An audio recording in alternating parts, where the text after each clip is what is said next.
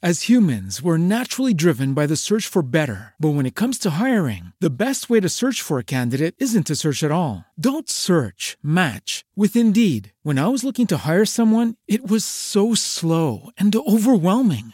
I wish I had used Indeed. If you need to hire, you need Indeed. Indeed is your matching and hiring platform with over 350 million global monthly visitors, according to Indeed data, and a matching engine that helps you find quality candidates fast. Ditch the busy work. Use Indeed for scheduling, screening, and messaging so you can connect with candidates faster. And Indeed doesn't just help you hire faster. 93% of employers agree Indeed delivers the highest quality matches compared to other job sites, according to a recent Indeed survey. And listeners of this show will get a $75 sponsored job credit to get your jobs more visibility at Indeed.com slash podcast. That's Indeed.com slash podcast. Terms and conditions apply.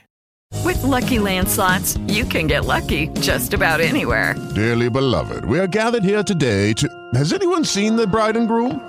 Sorry, sorry, we're here. We were getting lucky in the limo and we lost track of time. No, Lucky Land Casino, with cash prizes that add up quicker than a guest registry.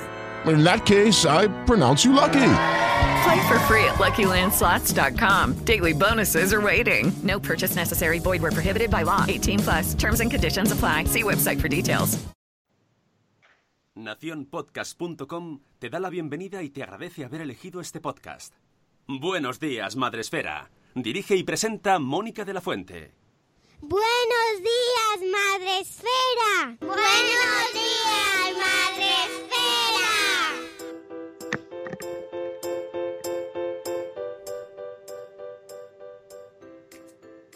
días, Madre Esfera. Buenos días, bienvenidos. ¿Cómo estáis? Eh, hoy es martes 9 de julio y estamos aquí un día más en Buenos días, Madre Esfera para empezar la mañana de la mejor manera posible. Eh, madrugando mucho, tenemos mucho sueño, pero esto es lo acostumbrado. Además de Sune, como cada día, buenos días, Sune. Buenas. Buenas. Hoy nos traemos invitada porque tenemos a nuestra amiga Rocío Cano de vacaciones. Os la mandamos un abrazo enorme y que siga disfrutando. Y nos hemos traído una invitada, bueno, un temazo, un temazo, que ya lo podéis ver en el título. Hoy hablamos de educación sexual con Arola Posh. Posh, Posh, ¿cómo, cómo se dice bien? Hola, buenos días a todos. POC, la H no se pronuncia. Venga, venga, bien. Sabía que le iba a decir mal. No, no pasa nada. Arola para los amigos y ya está. Bueno, eh, vamos a hablar de educación sexual. Me parece un temazo interesantísimo. Ya se lo he comentado a ella antes. El libro Las cosas claras lo vamos a recomendar durante toda la entrevista porque creo que es un must, como dice nuestro amigo Carlos Escudero. Tiene que estar en todas las casas. Oye, yo, esto es recomendación, ¿eh? Luego cada uno que haga lo que quiera, pero de verdad, muy clarificador, muy interesante. Y espero que con esta entrevista que vamos a tener hoy, pues también dejemos, como dice su propio título, algunas cosas claras. No todas, quizás, porque eso a lo mejor es mucho, ¿no? A lo mejor es muy ambicioso el título. Arola, no sé. Bueno, el título lo que viene a referirse es que hay que hablar de forma clara a chicos y a chicas sobre sexualidad. Es básicamente, es decir, bueno, eh, este es un tema importante, es un tema que tienen que conocer, que tienen que saber, pues vamos a hablarles de manera clara. Básicamente es lo que viene a referir. Mm, obviamente no da respuestas a todas las preguntas, pero sí intenta ser una primera base que les sirva para bueno, que luego ellos también encuentren sus respuestas y se hagan también sus propias preguntas. Mm, interesante. Sí, sí, la verdad es que sí, que genera, genera más. Y además tú misma lo ibas diciendo en algunos de los capítulos, vas diciendo, ¡Buf! Esto es un temazo, esto da para otro libro. es verdad. Claro, porque es que si te pones a, a, investigar a fondo y a ir al fondo de los temas, pues sí, da, da, da, para, da para libros paralelos. Bueno, pues para las cosas más claras o para más cosas más claras. y al final, no, las cosas más, más, más, más, más claras. Más claras pensabas que estaba claro, pues no, ahora está más claro. tienes, tienes para hacerte ahí una enciclopedia. A ver, a ver. bueno, antes de hablar con Arola, vamos a recordaros dónde podéis escucharnos y vernos, que ya sabéis que estamos todos los días en Facebook Live, donde, eh, bueno, pues podéis saludarnos y poner preguntas, pero donde lo vemos todo al momento es en Spreaker en la plataforma en la que retransmitimos todos los días de lunes a viernes a las 7 y cuarto de la mañana y donde ya tenemos a un montón de gente, aunque van cayendo poco a poco los que vienen en directo porque ya se va notando el efecto vacaciones. Entonces tenemos a Zora de Conciliando por la Vida que dice que hoy nos ponemos en bolas. Bueno, eso podéis escucharnos como queráis. Yo no respondo, ¿no? luego no nos pidáis explicaciones. Tenemos también a Pau Bobópodos desde Suiza. Buenos días, Pau. A Gema Cárcamo, buenos días, Gema. Judith en la burbuja. A María Jesús Campos, a Cripatia y Nicola.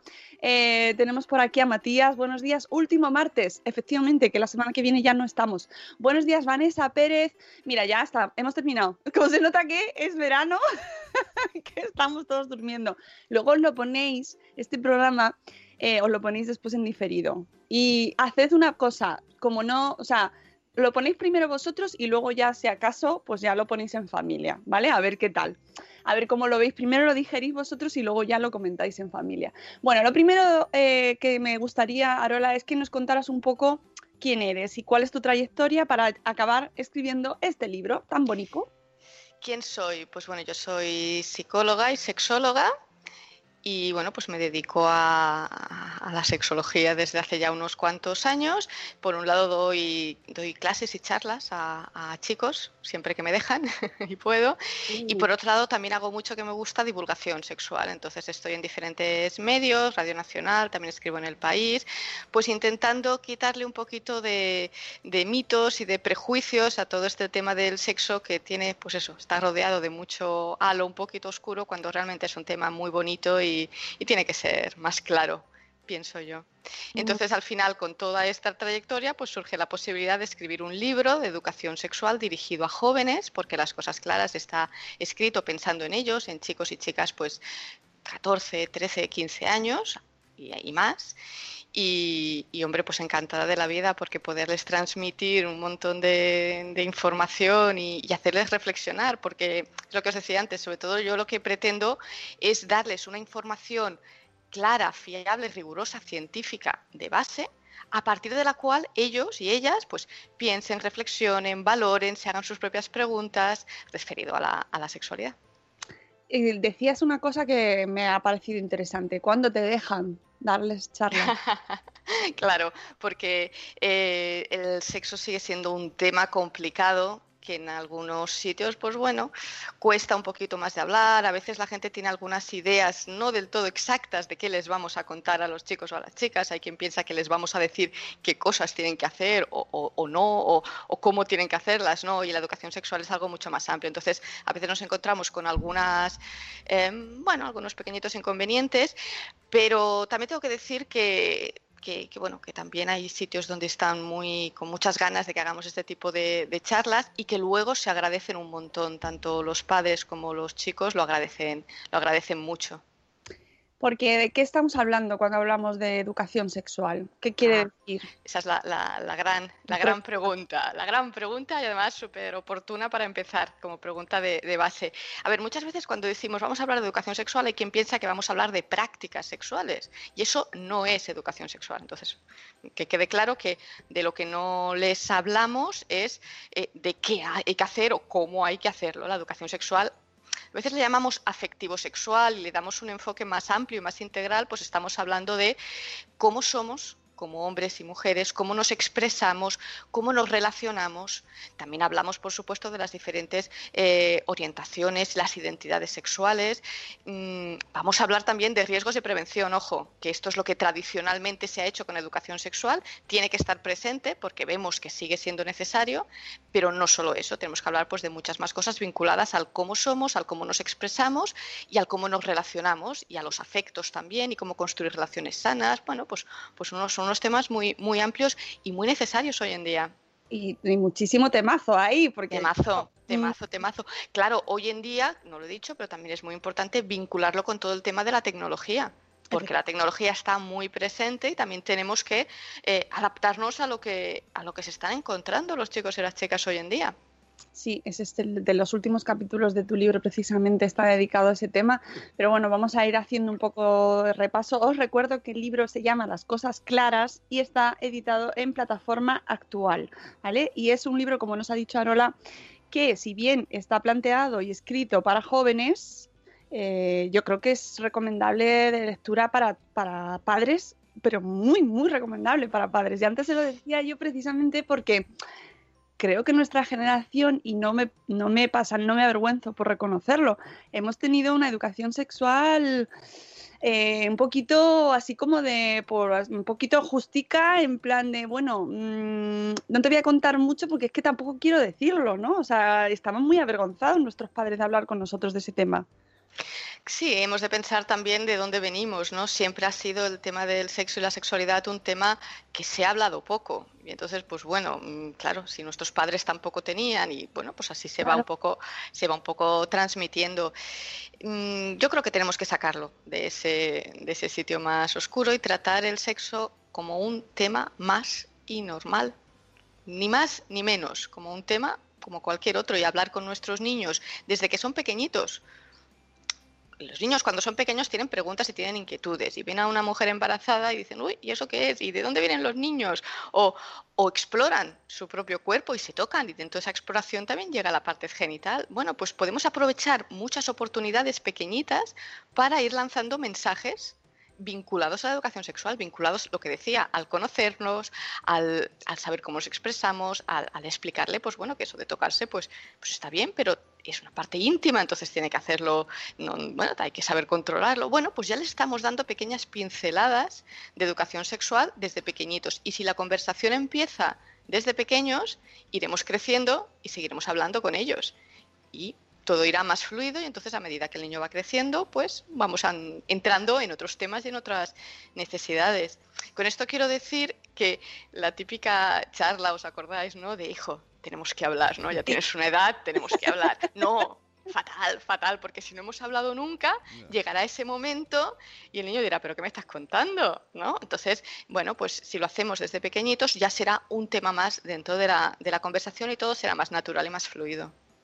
Claro, y lo hacemos eh, en casa, en el cole. Mm, ¿dónde, ¿Dónde empezamos o cómo lo hacemos? En casa y en el cole. Yo creo que deberíamos tratar el tema en, las dos, los dos agentes educativos, digamos.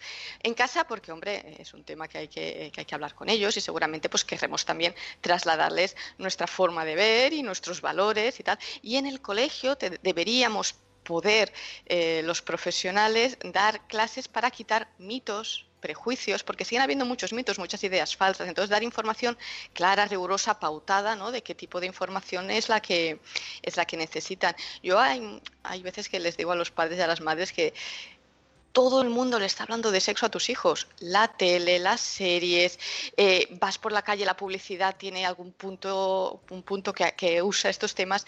Pues no vamos a ser los padres y las madres los únicos que no les hablemos, ¿no? Entonces también tenemos que estar metidos en la conversación, precisamente los que más.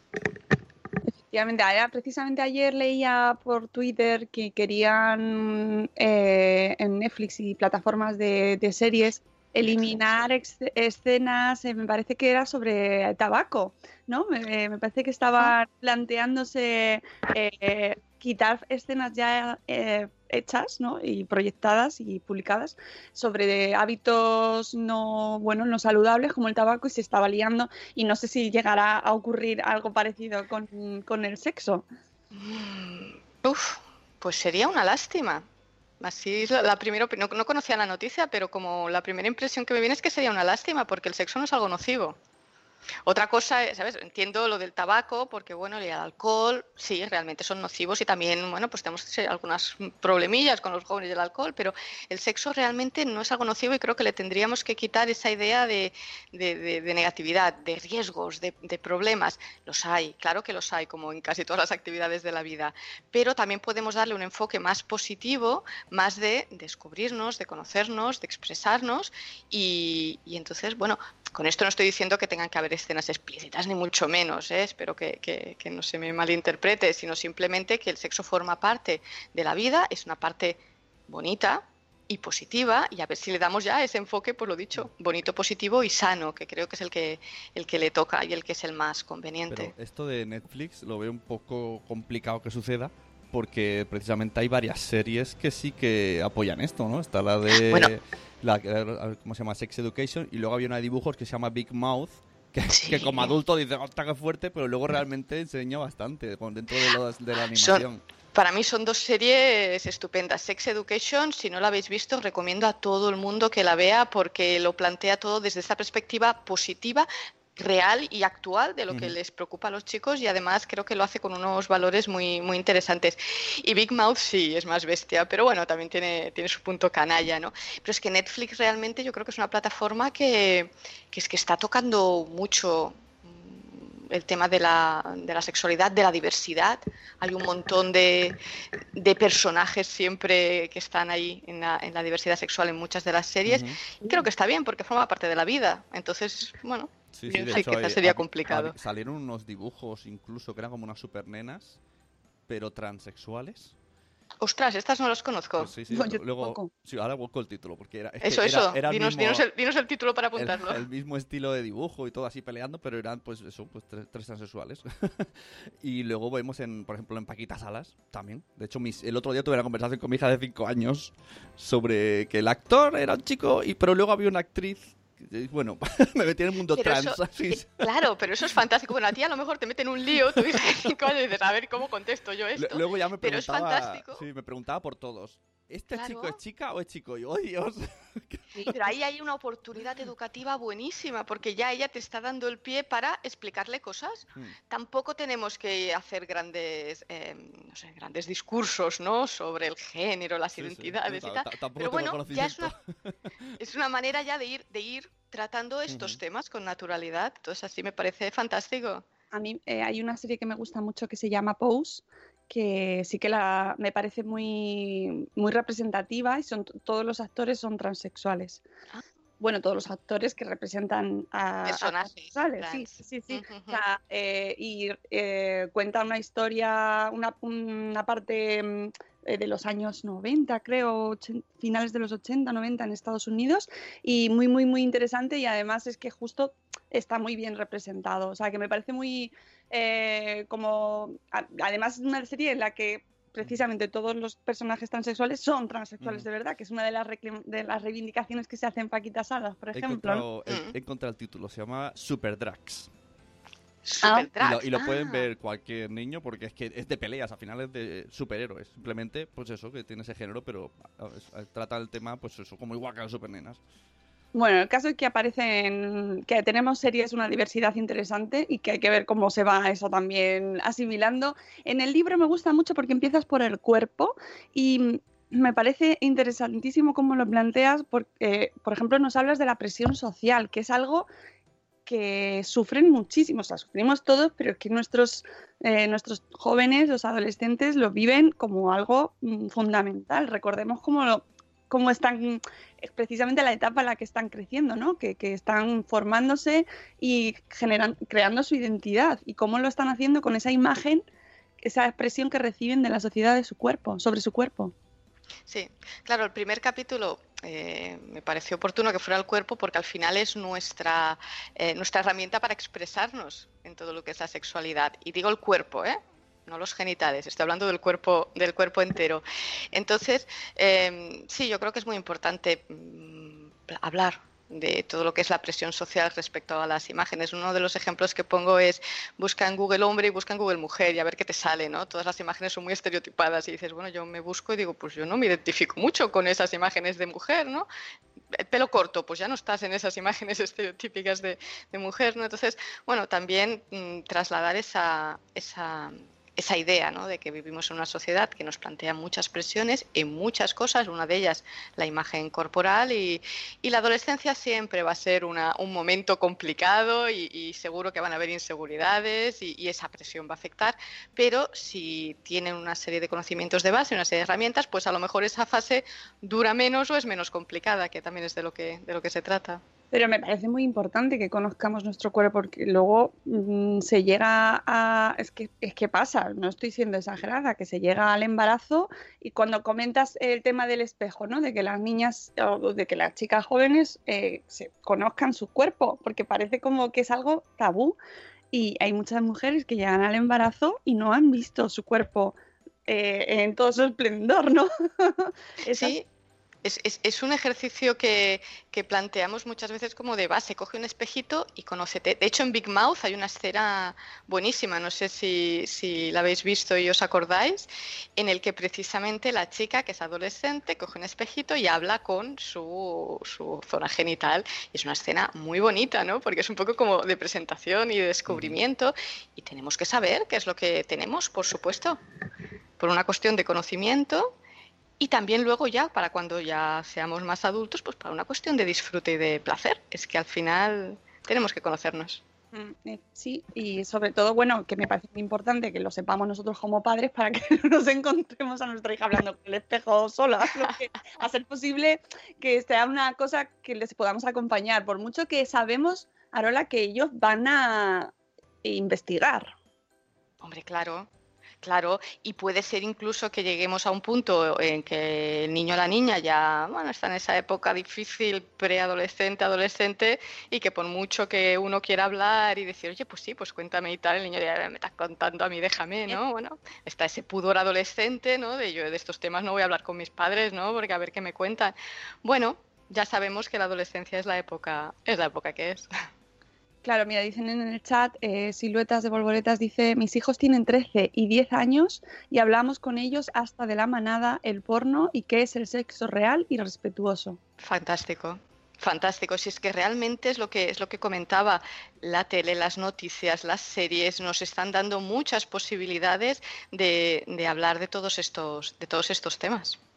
Eh, porque además estamos viendo cómo están aumentando las infecciones de transmisión sexual, que me, hace gracia porque lo, se cambia el término, antes hablaba de enfermedades de transmisión sexual y ahora hablamos más de infecciones de transmisión sexual. Sí, porque no es lo mismo. Hay, em, técnicamente es más correcto infección porque no todas las infecciones acaban en enfermedades.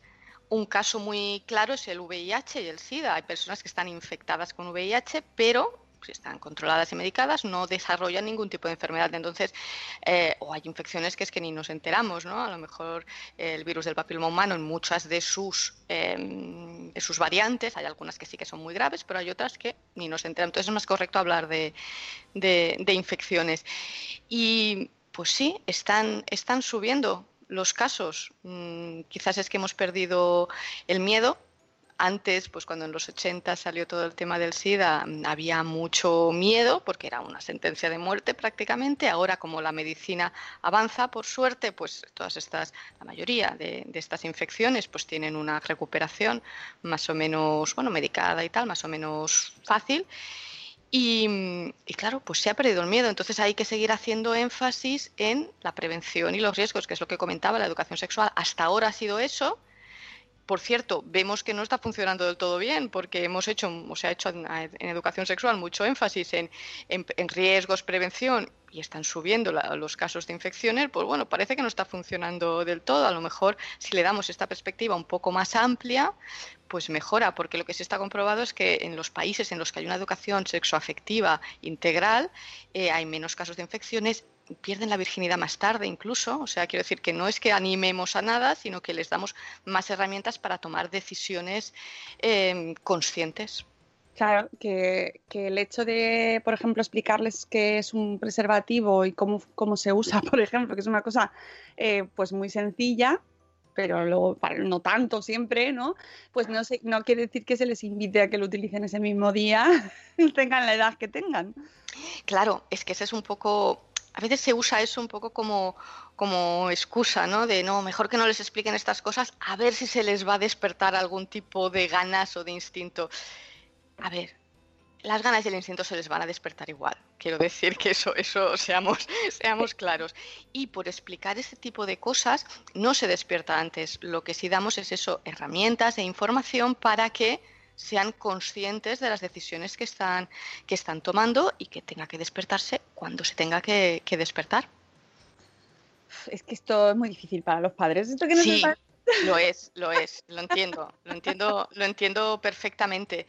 Pero al final yo creo que se reduce en que eh, los chicos y las chicas tienen que estar informados de estos temas.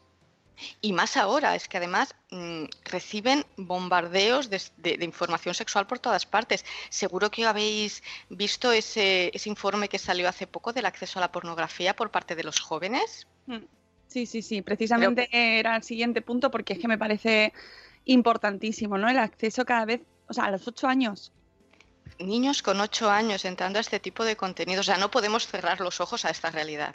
Entonces yo sé que es un tema que puede asustar, pero yo creo que asusta más que no tengan toda esta información y todo este conocimiento por lo que se pueden encontrar después. Sí, sí. Ocho años, sí. eh, creo que la media estaba en 14 para chicos y 16 para chicas y había incluso algún caso de ocho. Es que con ocho años, mm, sinceramente, lo mires como lo mires, son muy pequeños para acceder a este tipo de contenido. Lo que sí nos da mm, la información o la pista que nos da este dato para mí es que la educación sexual tiene que empezar mm, pronto, porque es que en algunos casos estamos llegando tarde. Como empecemos a los 16, claramente estamos llegando tarde. Entonces, lo que os decía, yo creo que hay que ir hablando paulatinamente de los temas que más o menos les vaya a interesar y, y- y, bueno, y meterle mano ya a este tema, porque obviamente hay que hacer algo. Claro, Ocho años, ocho años. Ocho años, Claro, que sí, ocho años, es decir, bueno, ocho años, es que, es que, Claro, y tenemos el problema de que se tengan que enfrentar a- a- al porno en Internet. Que es. Sí, es que no lo van a buscar, además, ¿eh? Es que no es aquello que, que- No, no, es que a lo mejor se lo encuentran tal cual, o están mirando no sé qué y bumba, que los filtros parentales, pues bueno, a veces... bueno, En Twitter puedes estar leyendo mm, cualquier cosa que ellos no tienen por qué estar en Twitter, pero tú sí puedes tener la pantalla abierta, estar viendo cualquier cosa y de repente aparecerte, porque es que sí que ahí no hay filtro. Es que es, es así de, y, pa- y aparecen escenas que te quedas como, mm, bueno, ¿y esto de dónde sale? ¿Y por qué no? Esto lo tengo yo aquí en mi, en mi perfil. Sí, sí, sí, ¿por qué me sale esto, no? Y, Sí. eh, O luego mm, un amiguito o un amigo ve algo que tal y, y lo comparten. Es que estamos rodeados de, de imágenes de este tipo, ¿no? Y, y en un momento de mucha curiosidad y tal, bueno, pues... pues Claro, pero ¿cómo les explicamos que eso, es, eso, eso que sale ahí, eso no, no tiene nada que ver en general con la, con con la vida real, ¿no? con Porque lo que es la vida real. Tú Mm. tu libro es que además está súper bien explicado con tu cuadrito, el porno Sí. no es la realidad, ¿no? ¿Qué hacemos? ¿Hacemos una fotocopia en grande del cuadro y lo ponemos en la nevera, Hola? En la, en la cocina, ¿no? Como... Me pasas la leche, por cierto, el porno no es real. lo tienes, machacando, machacando, machacando. Bueno, al final, pues estamos volviendo un poco a lo mismo, ¿no? Si, si vamos explicando desde, desde pequeños, cuando sale una escena, seguro, o sea, una escena en una serie en la que están acostados, pues bueno, nos puede dar una pista para que les hablemos también de algo que falta mucho en el porno, que es el afecto. Y el decir, bueno, es que el sexo no es solo eso, ni son esas las formas. Hay una parte que falta muchísimo que es el afecto, el cariño, la relación y luego, por supuesto, pues el preguntar a cada uno lo que quiere, que las cosas no son así. Bueno, hay muchos mensajes que, que, que debemos ir dando y aprovechando, pues eso, esas pequeñitas oportunidades educativas que en el día a día tenemos. Eh, hay un debate que siempre sale, a lo mejor sale hoy también, luego después. ¿Hay porno bueno y porno malo? El porno en sí mismo, y a mí no me gusta mm, señalar o demonizar el porno, el porno en sí mismo no es malo. Quiero decir, el porno tiene una función que es recrear una fantasía para un objetivo muy concreto. Bien. Luego nos puede gustar más o menos lo que se desarrolle en esa película. Ojo, ¿eh? que a mí hay muchas que no, que no me gustan en absoluto por los valores que transmite. Pero una persona adulta que está viendo eso como una recreación de una fantasía, sirve en ese momento puntual para lo que sirve, pues ya está cumple su función y listo. Luego, ¿qué pasa? Que bueno, que se, están em, transmitiendo una serie de valores, una serie de imágenes que bueno, son bastante discutibles, ¿no? Entonces ahí sí que podríamos entrar en unas, bueno, en un, en un porno que muestra unas imágenes un poquito más igualitarias, que a mí me parece más adecuado, y otro que menos, ¿no? Bueno, sí, entonces en ese sentido sí podríamos hablar de porno bueno y porno malo, pero un uso normal y racional, yo creo que no, no tiene por qué, no tendríamos que tacharlo de malo. Otra cosa es que, claro, hagamos un uso, pues yo que sé, abusivo, o que estemos entrando los niños con esas edades tan tempranas. Entonces ahí es donde tenemos el problema realmente. Eh, mira, pregunta Judith en la burbuja, siempre esperamos a que pregunten eh, de sexo, claro, estamos hablando de esto, o eh, explicarles aunque no pregunten. Dice, nos habla de edades tipo 3 o 4 años. Eh, aunque el niño no pregunte, el niño o la niña no pregunte, es posible que tenga inquietudes igualmente. Cuando vamos a cruzar un semáforo, una calle, y nos paramos delante del semáforo, el niño a lo mejor no pregunta qué es el semáforo o qué es un paso de cebra. A lo mejor no lo pregunta, pero se lo explicamos. Oye, mira que tiene que estar en verde, oye, mira que esto es para que puedas cruzar con seguridad y tal. Se lo explicamos porque consideramos que es una cosa necesaria de la vida, pues yo creo que con el sexo deberíamos tratarlo igual. Entonces, eh, habrá muchos niños que preguntarán, porque hay muchos niños inquietos, ¿no? Y lo he dicho, la mujer embarazada, o de dónde vienen los niños, o qué diferencia hay entre niña y niño, que quizás serían las preguntas más, más habituales. Em, pero si no, podemos aprovechar, oye, que está, tenemos una amiga pues que está embarazada, pues podemos aprovechar y explicárselo. Y yo creo, porque es conocimiento que necesitan y eh, aunque el niño no pregunte, pues también tiene esa necesidad de conocer.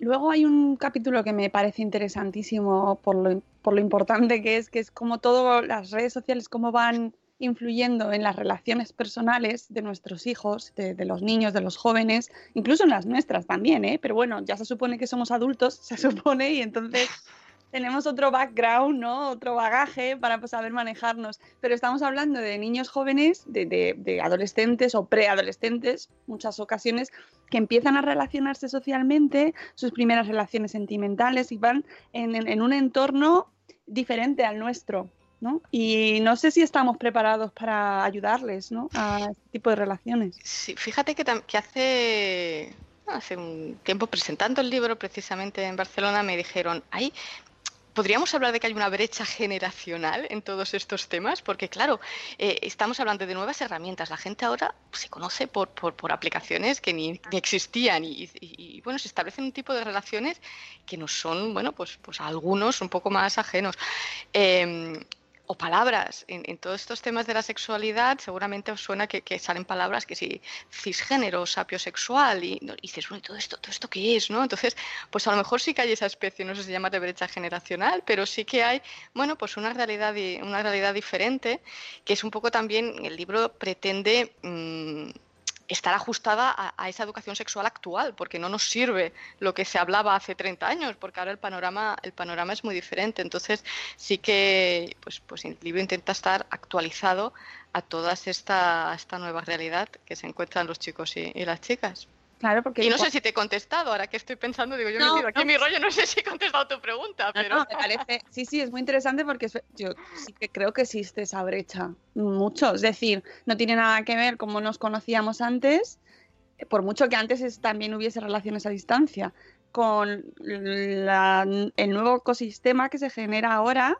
¿no? Con estas nuevas relaciones virtuales, con ligar a través de internet. Todo, por ejemplo, tú das una serie de consejos, por ejemplo, cuando eh, se queda a través de apps virtuales, ¿no? O cómo ligar a través de apps virtuales de una manera, bueno, más o menos un poquito pensando en cuidado, porque claro. existen riesgos. Claro, es que no podemos, yo, doy un discurso positivo porque creo que tenemos que, valorar esa parte positiva y sana que tienen todas estas cosas, pero no podemos obviar que también hay riesgos, por supuesto, y entonces, pues sí, le, mm, yo le, lo que intento plantear en el, en el libro es que, que los chicos y las chicas piensen, valoren y sean muy conscientes de lo que están haciendo. Porque, es decir, por ejemplo, otro tema que no hemos hablado aún, pero que, que el sexting, que está tan ¿Sí? el envío de fotos y vídeos a través de, de, contenido más o menos explícito a través de medios electrónicos. Pues es otro tema que también hay que, hay que abordar. Claro, si a los chicos y chicas adolescentes, ya hablamos de una determinada edad, les prohibimos, pues eso no sirve para nada. Entonces, prohibir no sirve. Lo que tenemos que intentar es que sean muy conscientes de qué están haciendo, a qué se están exponiendo, qué riesgos pueden asumir y, o quieren asumir y, oye, ¿qué pasaría si ese vídeo, por ejemplo, en el sexting se filtrara? ¿Sería lo peor de tu vida? No lo hagas. El otro día en el... No confíes nunca, o sea, siempre ante, ante, perdona, no. ante, ante, ante la mínima duda, las respuestas no. Esto es Pero valóralo. Referente a esto que dices, en la serie Euforia dije una frase que me dejó muy loco. O sea, me sentí que me hablaban a mí. Porque, bueno, pasa esto, ¿no? De los vídeos que luego se comparten y la voz en off de la chica dice, los, si esto se lo explicas a un mayor te dirá, todo lo que subas a internet puede ser compartido, entonces como que es culpa tuya. Y entonces decía, espabilar, estamos en el siglo XXI, esto es lo que hacemos todos. Y me quedé como, ostras, pues claro, no había pensado.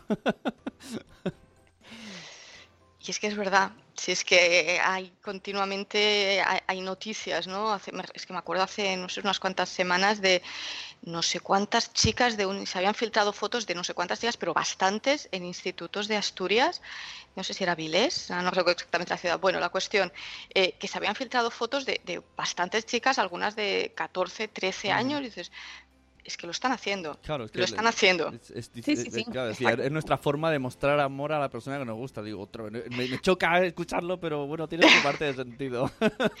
Eso también está en las modas, los impulsos, lo- todo el mundo lo hace. Estamos hablando de las edades que estamos, que estamos hablando. Entonces, em, ya, y has dicho otra cosa que me ha parecido interesante, ¿no? Que siempre tendemos a, a poner la culpa en la persona que se ha hecho el vídeo. claro. No, Claro. no, la culpa es de aquel o aquella que ha cogido ese vídeo, que es un acto íntimo, vídeo, foto, que es un acto íntimo de otra persona y lo ha compartido, pasándose el respeto a cualquier, a, a- a la otra persona. Entonces, deberíamos empezar a cambiar el foco y señalar al que comparte y no al que sale el vídeo, porque el que sale en el vídeo, pues oye, está haciendo algo que más o menos hacemos todos. De una manera o de otra, pero más o menos todos, todos hacemos nuestras cositas. Claro que en el chat hablan de las aplicaciones eh, Instagram, TikTok, que si suman o restan. Mm, Yo respecto a las redes sociales pienso que al final son herramientas y suman o restan en función del uso que nosotros le damos o hacemos de esas, de esas redes sociales. Em, no deberían ser más. Si nos ponemos en lo positivo, pues hombre, una aplicación como, yo qué sé, Instagram, pues, pues genera creatividad, eh, porque tienen que hacerse las fotos, subirlas, no sé qué, después está todo el tema del postureo y la imagen que mostramos, ¿no? Pero bueno, pues genera creatividad, genera, em, bueno, conectarnos con otras personas, que en principio todo eso debería ser cosas buenas. Luego ya, cómo se desarrolle las consecuencias que tengan, pues ya es otra historia. Antes más en- allá de la aplicación, perdona, Sune, eh, implica antes de que las empiecen a usar o cuando las, empece- eh, las estén usando, ¿no? que sepamos que las están usando, esta charla que nos tenemos que sentar con ellos, ¿no? Eh, con tu libro, a ser posible, ¿no? y repasar, por ejemplo, un tema que me parece fundamental de tu libro, que es el tema del consentimiento. Ah. Eh, vital, vital. Pues sí, sí, y además, fíjate que ahora que sacas ese tema, es un capítulo que me gusta especialmente. A mí también. Ay, gracias. Porque, mm, eh, claro, lo del consentimiento no es no. Esto es muy fácil, esto lo entendemos todos, pero ¿por qué no siempre se entiende? ¿Por qué eh, a veces no se dice ese no? Entonces, bueno, eh, yo lo que he intentado en el capítulo es eh, trasladar una imagen cotidiana de cosas que pueden pasar en las cuales ese no no se está entendiendo, dejando al lado, de lado todo lo que serían abusos y violaciones, por supuesto, eh, que son temas gravísimos y que ahí está más claro el consentimiento. Pero tenemos, eh, eh, está más claro a lo que nos referimos con consentimiento, pero en situaciones a lo mejor cotidianas, con el novio, con la novia, y ¿Qué pasa? Porque a veces, oye, pues uno tiene derecho a cambiar de opinión en cualquier momento. No tenemos que dar por sentado que porque una vez dijo sí, oye, pues cada vez que vengas a mi casa aquí hay tema. No, cada situación es diferente. Entonces, eh, bueno, a mí ese capítulo, ya te digo, me gusta por, por, porque creo que tiene un enfoque práctico y cercano. Y además recomiendas un corto, chiquitito, un vídeo muy Ah, el de- el de la taza de té, El de la taza de té. Que Ajá. creo que todo el mundo, ahora cuando terminemos la entrevista, lo buscáis Mm. y os lo ponéis. Sí, es claro. muy, muy cortito, pues, si buscáis consentimiento taza de té en YouTube, lo tenéis, ¿no? Que YouTube tiene cosas maravillosas, otras cosas menos, pero oye, está lleno de contenido útil. Lo que decíamos de, de que las herramientas son útiles o no en función del uso que le damos. Hay contenido bueno, lo que pasa es que hay que, hay que saber buscarlo. Y que cuando ves ese corto y ese vídeo te lo explica de una manera que dices, claro, Claro. sí, sí, efectivamente, si tú le preguntas a alguien si quiere una taza de té, eh, existen muchísimas situaciones que se pueden dar en las que puede cambiar de opinión, puede no querer directamente, puede querer primero y luego ya no, o puede querer la primera taza y luego en medio de la taza ya decir que no quiere más. No a, mí, a mí en ese vídeo me hace mucha gracia cuando dice, y aunque que hay, creo que hay una escena que dice, bueno, y si te dice que no, tú no le metes el té ahí con un embudo, ¿no? Tómate el té, tómate el té, tómate el té, ¿no? Si te ha dicho que no, no quiere, no quiere té y ya está, ¿no? Yo creo que lo del consentimiento es, no debería ser tan complicado de entender, realmente. Si queremos, es fácil. Eh, ya, pero hasta que sí. no lo ves con ese ejemplo, es verdad que te parece ta- hasta risible, ¿no? Es decir, claro, es que tú no vas con la taza y se la metes en la boca y le dices, tómatela porque antes me has dicho que sí me estás hiriendo mis sentimientos, ¿no? Y es verdad, dice, "Ah, es verdad, te ha costado trabajo prepararla, se la has hecho con mucho cariño, se te va a enfriar, antes te ha dicho que sí, qué mala persona, pero no quiere. Claro. Y otra cosa que también les explico en, en el libro es el aceptar un no, que el mundo no se acaba, que no pasa nada, que tenemos que aceptar un no, ya no tanto en el consentimiento como en las relaciones de pareja, todo eso de que, ay, es que mm, si me dice que no hay que insistir, insistir, insistir, no, pues te ha dicho que no, ese momento y esa persona no era el lugar, pero habrá más momentos y más personas y más lugares, o sea, entonces también es importante saber aceptar el no. Hay muchísimas cosas realmente que, que- que se pueden hablar en todo esto de educación sexual, porque todo esto es educación sexual también. Hablar de consentimiento, hablar de relaciones sanas, hablar de usos de tecnología, todo eso forma parte también de, de la educación sexual Y de autoestima y de autoestima. también, ¿no? ¿Cómo trabajamos la autoestima con ellos? Y de que- autoestima, claro, porque la autoestima, al fin y al cabo, eh, la primera manera, o sea, volvemos a- al primer capítulo del todo, ¿no? Eh, el cuerpo es nuestra herramienta para expresarnos y para, para querernos, ¿no? Y para relacionarnos con los otros. Si yo no me quiero a mí mismo, no me puedo relacionar bien con los demás. Entonces, la autoestima es básica en jóvenes y, y en adultos, ¿eh? Que esto también sería temazo para, para, para, para todas las edades, posiblemente, cómo trabajamos nuestra, nuestra autoestima, que es algo muy importante. Claro, cuando, pero es que insisto, esto se da en todas las edades, lo que pasa que con- precisamente nosotros ahora como padres, en este rol que nos ponemos nuestra camiseta de padres, tenemos que ayudarles, es nuestra función, ¿no? Y cómo les, les damos herramientas y, y les ayudamos a que ellos mismos se sientan empoderados, ellos y ellas, todos, para no depender de una relación, eh, de una relación con otra persona, ¿no? Para que no dependa su bienestar de esa relación, que va en muchas cosas ahí, Arola. O sea, es que sí. está lleno Sí, de sí, porque de la autoestima hemos pasado ya a todo el tema de las relaciones, fíjate. Claro. Claro, quiero decir que también es muy importante quitar todos esos mitos del amor romántico, de la media naranja y, y es que hay muchas series y muchas películas. Bueno, antes hemos hablado del porno, pero eh, las películas de Hollywood de cuentos de hadas también hacen daño, ¿eh? también hacen daño. Lo sabía, efectivamente. A otro nivel, a otro nivel, estamos hablando de otra cosa, pero claro, también están trasladando esa imagen de el chico malote, que este, esto también tenemos que, que afrontarlo, el chico malo que, ay, que es que es que por amor cambiará, no, mentira, no, no nos creamos esta serie de, de cosas. A mí hay una película española, no sé si la recordaráis, a tres metros bajo el suelo, sobre el suelo, ¿cómo se llama? Esta, esta de Mario Casas con el puente. Sí, sí, son de Federico Mocchia, me parece, ¿no? Las novelas. Yo, a mí esas películas me parecen un horror. Y lo siento si alguien es fan, me odiará, pero me parece un horror. Están transmitiendo una idea del chico malote, la relación, los abusos. el- Me parece que, que, mm, realmente está transmitiendo una imagen muy, muy mala de lo que son las relaciones o de cómo deberían ser las relaciones sanas. Claro, ¿no? La dependencia, el yo te voy a completar, tú me completas a mí, hasta que no somos dos, no hasta que no estoy en una relación no estoy completa, ¿no? Que esto a las mujeres se nos ha transmitido muchísimo, muchísimo. Muchísimo.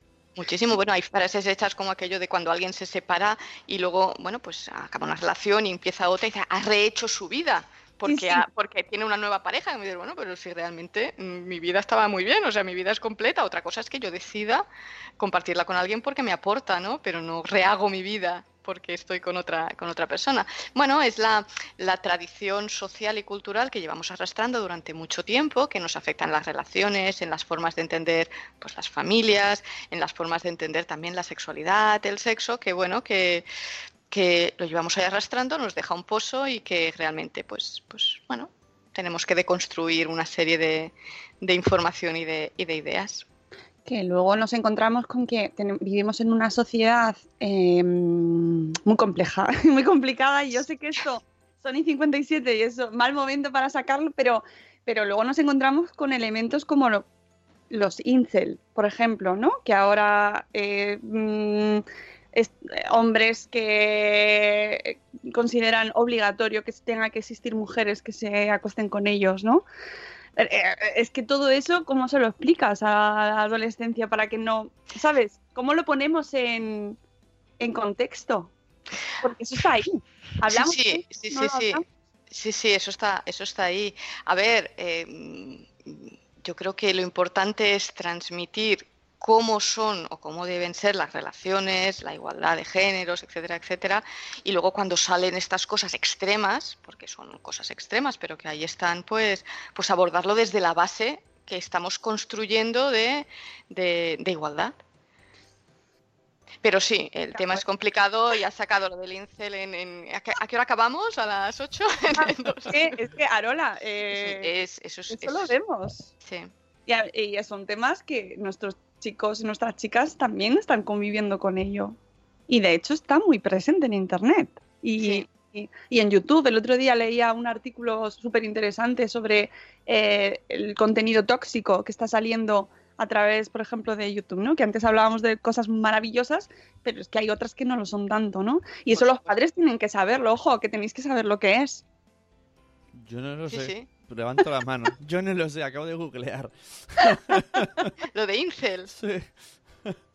Bueno, pues grupos de hombres, pues lo que comentaba Mónica, grupos de hombres que consideran que, bueno, que toda la culpa de su, digamos, poco éxito con las mujeres es culpa de las mujeres, ¿no? Entonces siempre las mujeres nos ponen como la responsabilidad de que, de que casi casi tenemos que estar ahí para cumplir sus satisfacciones y sus deseos. Una visión muy... Son muy extremos, ¿eh? son grupos muy, muy extremos. Aquí en España no sé si están... En Estados Unidos sí que hay grupos bastante Sí. eh, activos, por desgracia. Aquí en España no sé si ha llegado tanto o no. No sé si tanto, pero sí que tam- yo También sí hay, ¿no? Lo veo. Y bueno, me, me- me preocupa por sobre todo porque al final no puedes negar, es decir, puedes decir, no, no les vamos a dar voz, es como hablar de antivacunas. No, no, no les damos voz, no, pero existe. Es decir, hay que, tenemos que saber que existe y, y por qué pasa eso, y luego dar una base a nuestros hijos, creo yo, ¿eh? O sea, saber un poco qué está pasando sin, sin llevarlo a extremo, pero sí ser conscientes y que nuestros hijos tengan una base sólida, ¿no? Claro, es que de ahí, y volvemos al principio de todo, la importancia de, de esa educación afectivo-sexual desde pequeños para ir sentando esa base de información en la que hablamos pues de, de- de todos estos temas desde la igualdad. Obviamente, pues siempre habrá cosas que no nos gusten ¿no? en esta sociedad, pero si vamos trasladando esa imagen o esas ideas mm, desde pequeños, pues posiblemente mm, cuando lleguemos a esas edades más influenciables, tipo adolescencia y demás, pues ya tenemos una buena parte del trabajo hecho. Eh, eh, bueno, son las 8. Me da una pena tener que cerrar ya. Pues nada, seguimos otro día. Yo encantada de, volver otro día si, si os parece interesante. Nada, yo es, que me encanta porque me parece súper necesario, Arola. Eh, me, parece importantísimo que los padres sepamos de este tema, que seamos, que tengamos, que también nosotros estemos empoderados, ¿eh? Y que nosotros también seamos eh, fuertes, independientes para poder decir, mira, yo voy a explicar a mi hijo o a mi hija. ¡Uh! La mesa, perdón. para explicar a mi hijo y, y mi, o mi hija, eh, eh, pues, oye, una, una educación sexual eh, sólida, unos valores sólidos, ¿no? Y que, y que se sienta y que esté capacitado para salir al mundo, porque luego, oye, luego nos encontramos de todo. Claro, exacto. Luego nos encontramos de todo y, y- y bueno, pues ahí sí que poco, poco podemos hacer, pero esa parte previa de darle esos valores y esa base sí podemos, sí podemos, sí podemos hacerla. Y eh, también es cierto que, que mm, bueno, que todos llevamos nuestra mochila y nuestras ideas y nuestros prejuicios en un tema como el sexo. Entonces, bueno, al final se trata también, como padres y madres, de tratarlo pues como podamos, como nos sintamos cómodos, sin ponernos presiones de que tenemos que hablar de una determinada manera o tener unos conocimientos elevados. No, bueno, hablando desde nuestros valores, desde nuestros principios, seguramente estamos haciendo muchísimo por ellos. Pues vamos a escuchar la canción de las 8 y ahora nos despedimos para, para terminar el programa. Dale, Sune.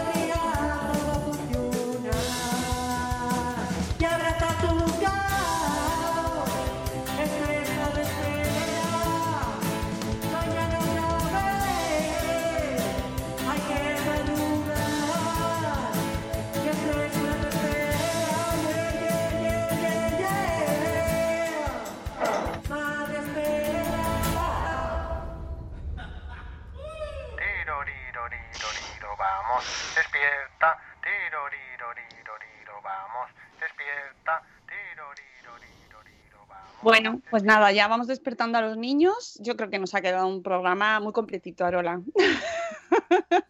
Espero que os haya resultado interesante.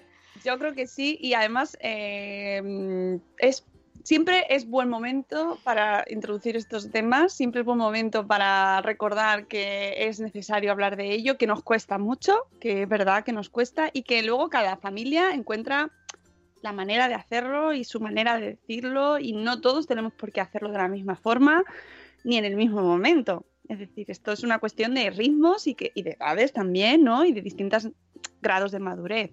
Es decir, no hace falta que hoy, sea el momento que sea, os pongáis a con ello.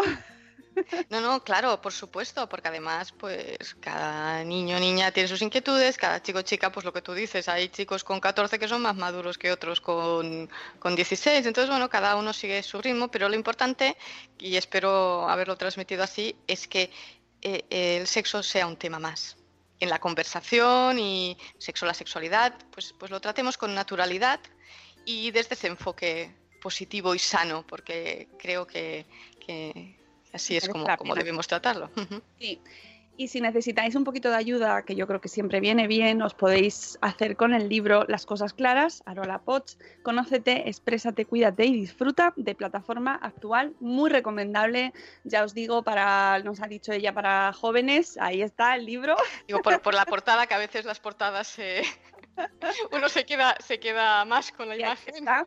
Eh, que es muy recomendable, es para edades de preadolescencia, mm, sobre todo, yo creo que es cuando empiezan a escuchar hablar de este tema o están ya más, son más vulnerables a que les llegue este tipo de información, ¿no? Y que les suene por ahí algo.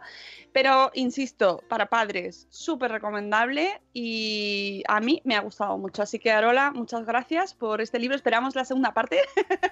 Cosas más claras. Muchas gracias a, a vosotros por, por, bueno, pues por invitarme a estar aquí, aquí con vosotros en el programa y, y, bueno, además que te haya gustado el libro, pues oye, yo feliz, feliz, espero que sea, que sea útil. Seguro que sí.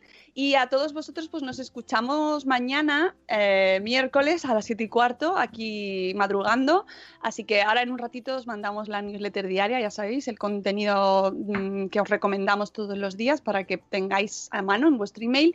Y nada, que como siempre os queremos mucho y hasta luego, Mariano. Adiós. Hasta mañana. Hasta mañana.